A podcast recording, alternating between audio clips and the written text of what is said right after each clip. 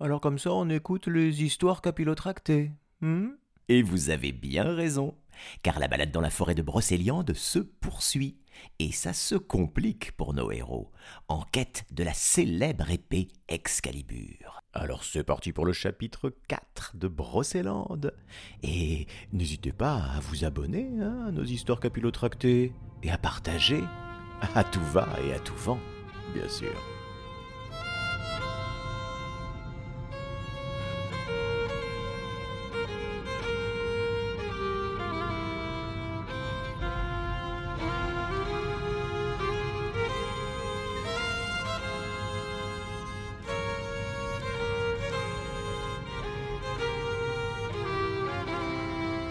Dans un bureau miteux du commissariat local, Jean-Yves et Franck sont assis côte à côte face aux deux policiers qui les ont arrêtés.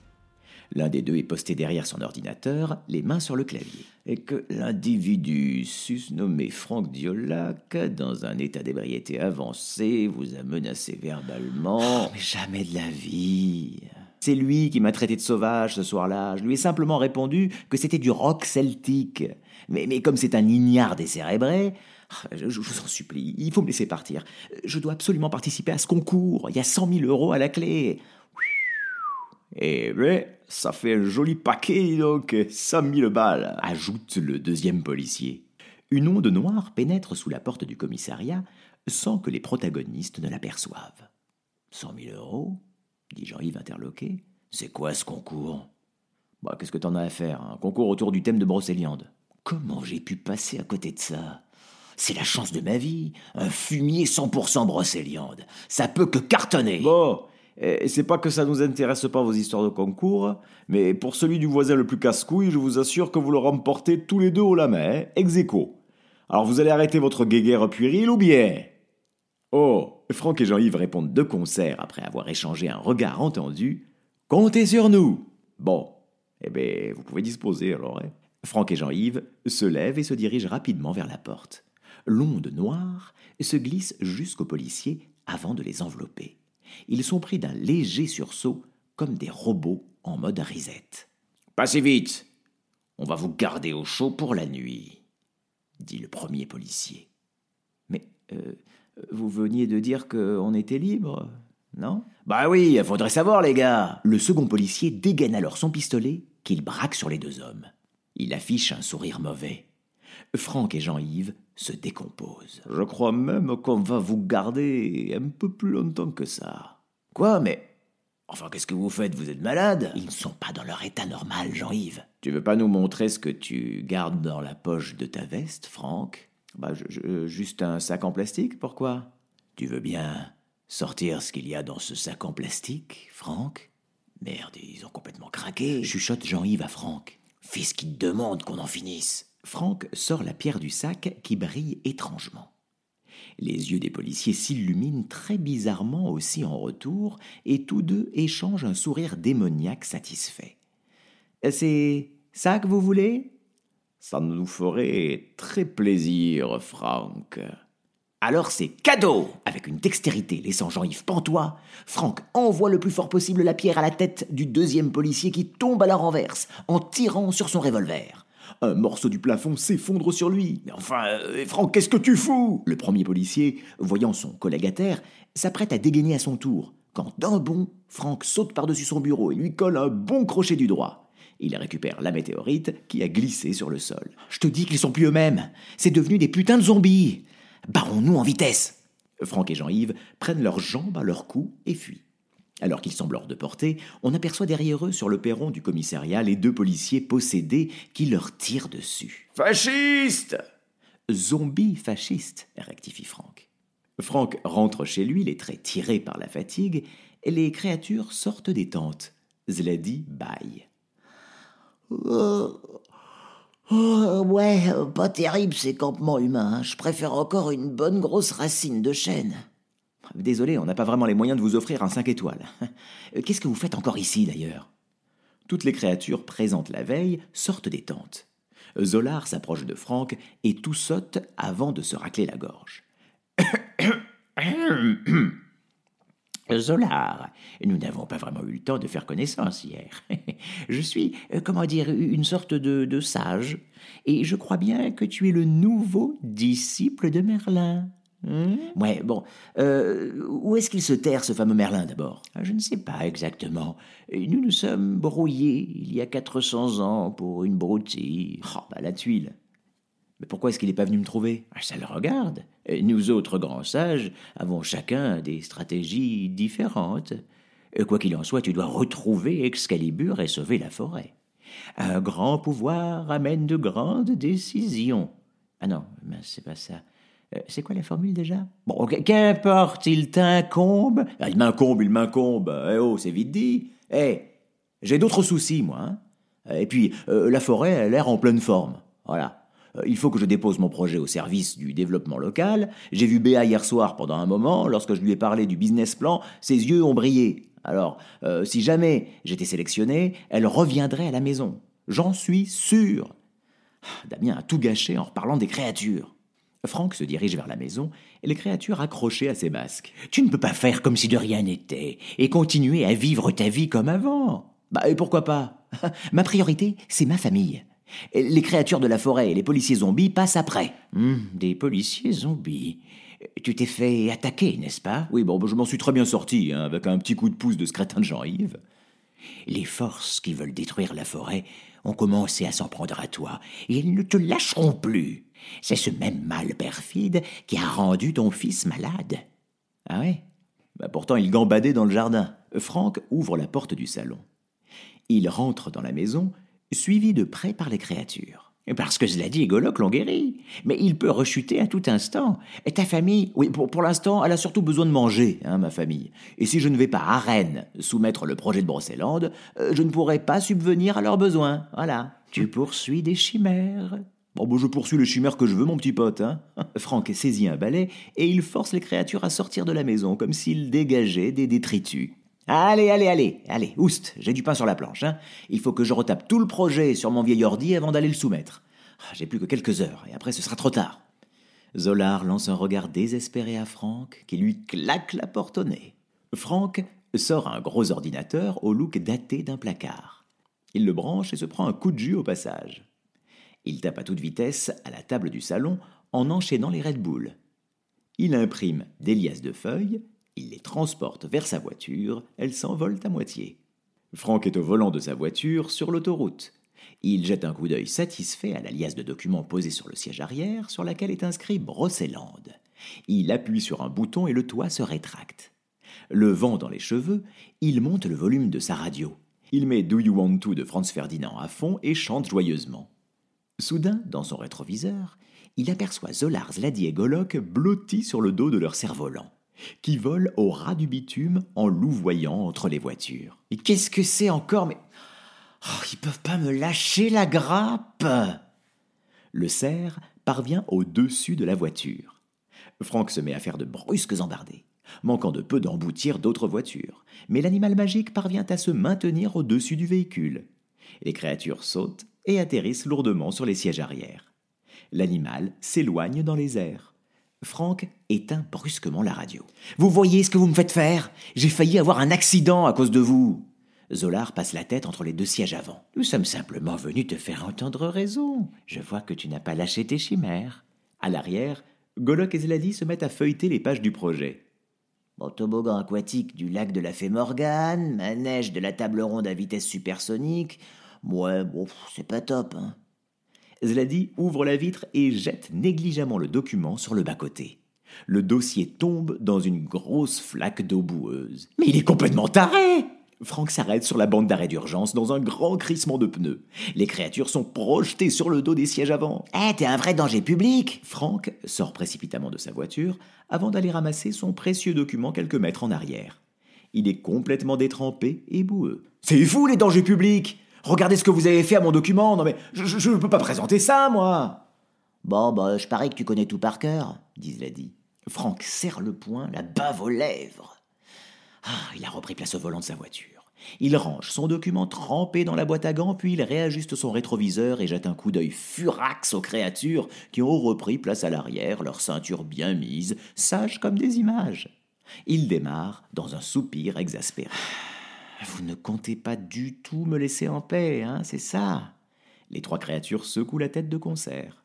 La voiture se réinsère sur l'autoroute, elle prend de la vitesse, Franck hausse les épaules. Bon, de toute façon, vous ne me ferez pas changer d'avis. Franck jette de nouveau un œil dans le rétro central.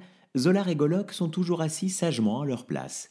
Mais la place occupée précédemment par Zladi est vide. Bah, bah, il est passé où, votre copain givré? Soudain, Zladi surgit brusquement derrière le siège arrière. Puis il met ses mains sur les yeux de Franck. Eh, mais ça va pas Alors, tu fais toujours le malin ou tu vas enfin te décider à chercher la comète? Euh, Zladi, euh, ajoute Golok, c'est peut-être pas l'idée du siècle. Franck tente de maintenir le contrôle de son véhicule. Zladi, mon ami, le chantage n'est pas la voie du sage. Écoute le vieux schnock, enlève tes mains, femme créature Bon, ok. Si on peut même plus s'amuser un peu. Zladi enlève ses mains, mais Franck se rend compte qu'il a fortement dévié de sa trajectoire. Il doit à nouveau louvoyer pour éviter une voiture. Malheureusement, en se déportant, il se dirige vers un gros camion. Il est sur le point de lui rentrer dedans. Le choc semble inévitable. Soudain, tout autour de lui se ralentit, au point que le temps semble presque figé, ce qui lui permet de manier le volant avec une vitesse incroyable et d'éviter le mastodonte avant de se replacer tranquillement dans la voie du milieu. Le temps se remet alors à se dérouler normalement. Qu'est-ce qui s'est passé? Félicitations Tu viens de découvrir une partie de tes pouvoirs. Tu vois, ça a du bon d'être le disciple de Merlin. hmm? Ah, c'est vrai que c'était un sentiment incroyable. Mais bon, euh, c'est pas avec ça que je vais gagner ma croûte, hein. C'est dommage que tu vois toujours le mauvais côté des choses. Bon, après, le choix t'appartient. Nous ne pouvons pas te forcer à nous aider, mais n'oublie pas, le destin des habitants de la forêt est intimement lié à Brocéliande. Zolar siffle. Après quelques secondes, le cerf-volant réapparaît au-dessus de la voiture, les créatures se hissent prestement sur son dos. Bonne chance pour ton projet Je te souhaite le meilleur Le cerf-volant et les créatures s'éloignent. Franck leur jette un regard empreint de culpabilité et de regret dans le rétroviseur. Soudain, le ciel s'obscurcit.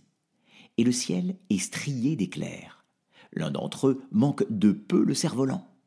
Des nuées de corbeaux apparaissent. Elles piquent droit sur le pare-brise de Franck qui explose.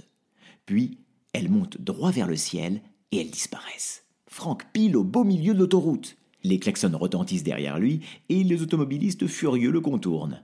Franck est tout tremblant. Nous retrouvons Franck un peu plus tard, assis dans une salle d'attente morose, un ticket d'attente à la main. Il semble un peu absent.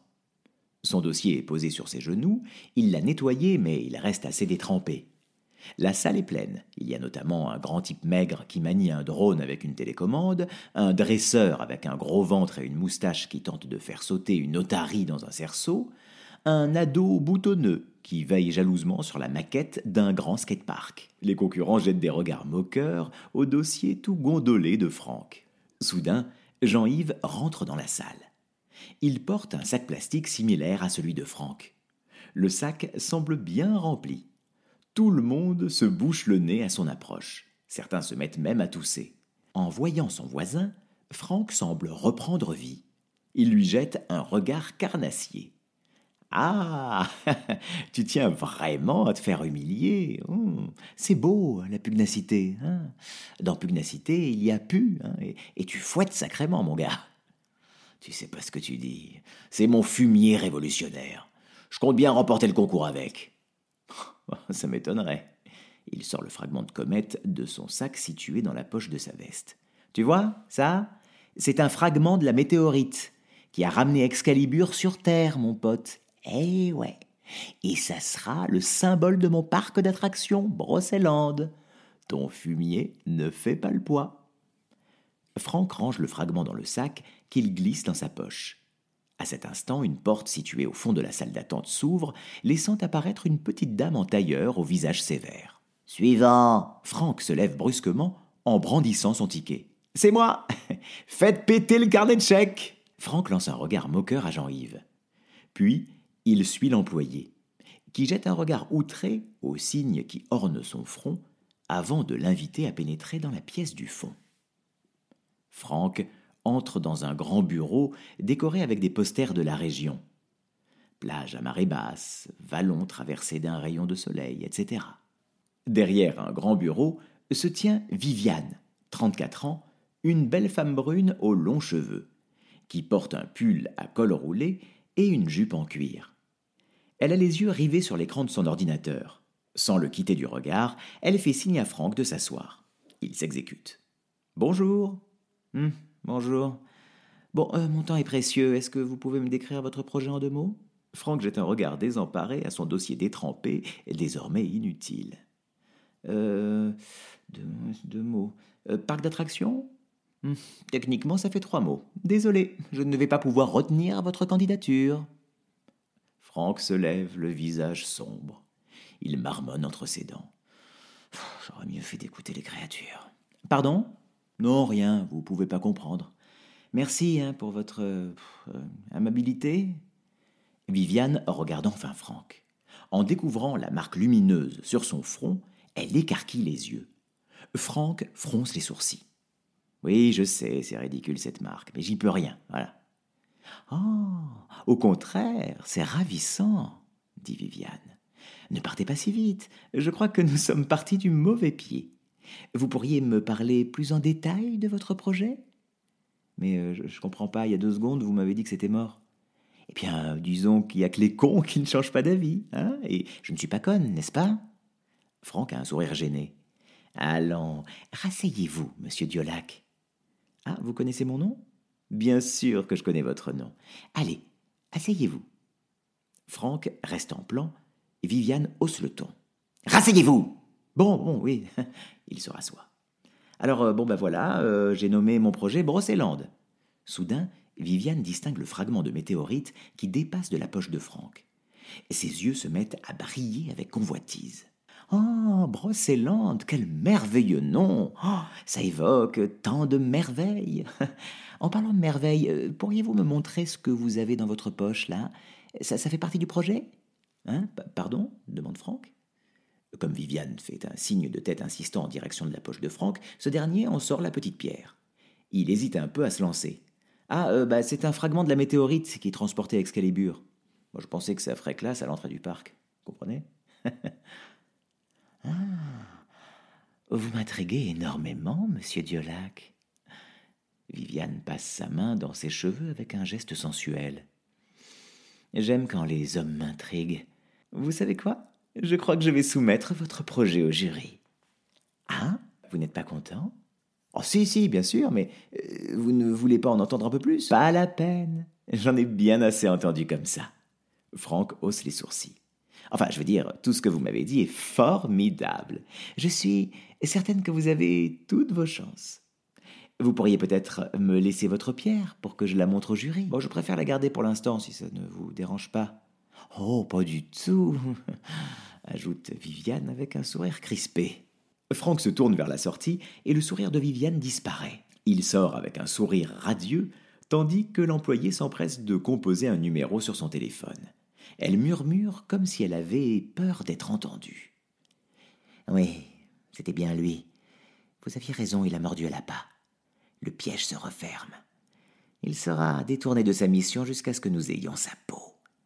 Par contre, je n'ai pas réussi à récupérer le fragment. Viviane est interrompue par quelqu'un qui frappe à la porte de son bureau. Elle murmure quelques mots à voix basse avant de poser son téléphone. Puis elle renifle l'air de la pièce et fait la grimace. Mais c'est quoi cette odeur pestilentielle? Oh Entrez Jean-Yves entre avec son sac plastique plein de fumier. Mais qu'est-ce que vous avez dans ce sac? Un rat mort? Mais non, c'est du super fumier, une merveille, regardez. Il ouvre le sac et le met sous le nez de Viviane, qui tombe littéralement de sa chaise. Jean-Yves se lève en hâte pour l'aider à se relever, ayant au préalable déversé involontairement du fumier un peu partout sur le bureau et les dossiers des candidats, dont celui tout froissé de Franck. Ça va, madame? Rien de cassé? Non, non, ça ira encore mieux une fois que vous aurez débarrassé le plancher avec votre immonde purin. Comment espérez-vous rivaliser avec Franck Doliac? Ce type est un génie. Oh, Brocélande, ça, c'est l'avenir de la Bretagne. Elle raccompagne un Jean-Yves décomposé avant de fermer la porte derrière lui, et s'empresse d'ouvrir en grand la fenêtre du bureau pour aérer. Elle sort la tête et prend une bonne goulée d'air revigorante, son visage retrouvant les couleurs de la vie. Jean-Yves ressort du bureau, son sac dans les bras, l'air furax. Il tombe sur Franck entouré des autres candidats qui le congratulent. Ah, arrêtez, ah, je ne suis pas si talentueux que ça. Enfin, peut-être, si, mais le principal, c'est que ma réussite serve d'inspiration au plus grand nombre. Au passage de Jean-Yves, qui adresse un regard mauvais à son voisin, tous les candidats présents dans la salle se bouchent le nez. Il passe devant une jeune femme au style geek qui est assise face à une énorme machine ronde au sommet de laquelle est projeté un hologramme qui retransmet une chaîne d'infos. Malheureusement, l'image est très instable et la diffusion est régulièrement coupée. Le reporter, entrevu plus tôt aux infos, s'exprime sur un plateau. Son intervention est intercalée avec des images de la comète fusant dans le ciel nocturne. Une comète très rare dans le pour les astronomes un grand mystère. Soudain, il y a une petite explosion au niveau de la machine, suivie de l'apparition d'une fumée noirâtre. L'hologramme disparaît et l'ado boutonneux assis à côté de la candidate plisse les yeux. Ah, il doit valoir cher ton fragment de météorite, mec. Tu pourrais facilement le revendre à un musée, tu sais. Franck jongle avec le fragment, il en fait des caisses sous les yeux envieux de Jean-Yves. Faussement modeste et grandiloquent, Franck dit oui, bon, c'est vrai, mais euh, vu que je vais gagner le concours, je n'en aurai pas vraiment besoin. Et puis, au fond, a-t-on vraiment besoin de toute cette richesse? Ce qui compte, c'est ce qu'on a au fond du cœur, hein? Pas vrai? Les candidats hochent la tête à moitié convaincus. Soudain, Jean-Yves fait mine de fondre en sanglots. Euh, euh, je comptais tellement sur ce concours pour combler ma solitude. sans ma femme, ce n'est pas facile. Franck semble sincèrement compatissant. Il tape dans le dos de son voisin. Ah, c'est dur, je sais. Moi aussi j'ai connu l'échec, vieux. Même si ça a été assez bref. Bon, écoute, il faut qu'on arrête de faire les gamins. Ça me fait du mal de te voir comme ça. Allez, viens boire un bon coup d'hydromel. Je t'emmène dans ma taverne préférée. C'est pas de refus.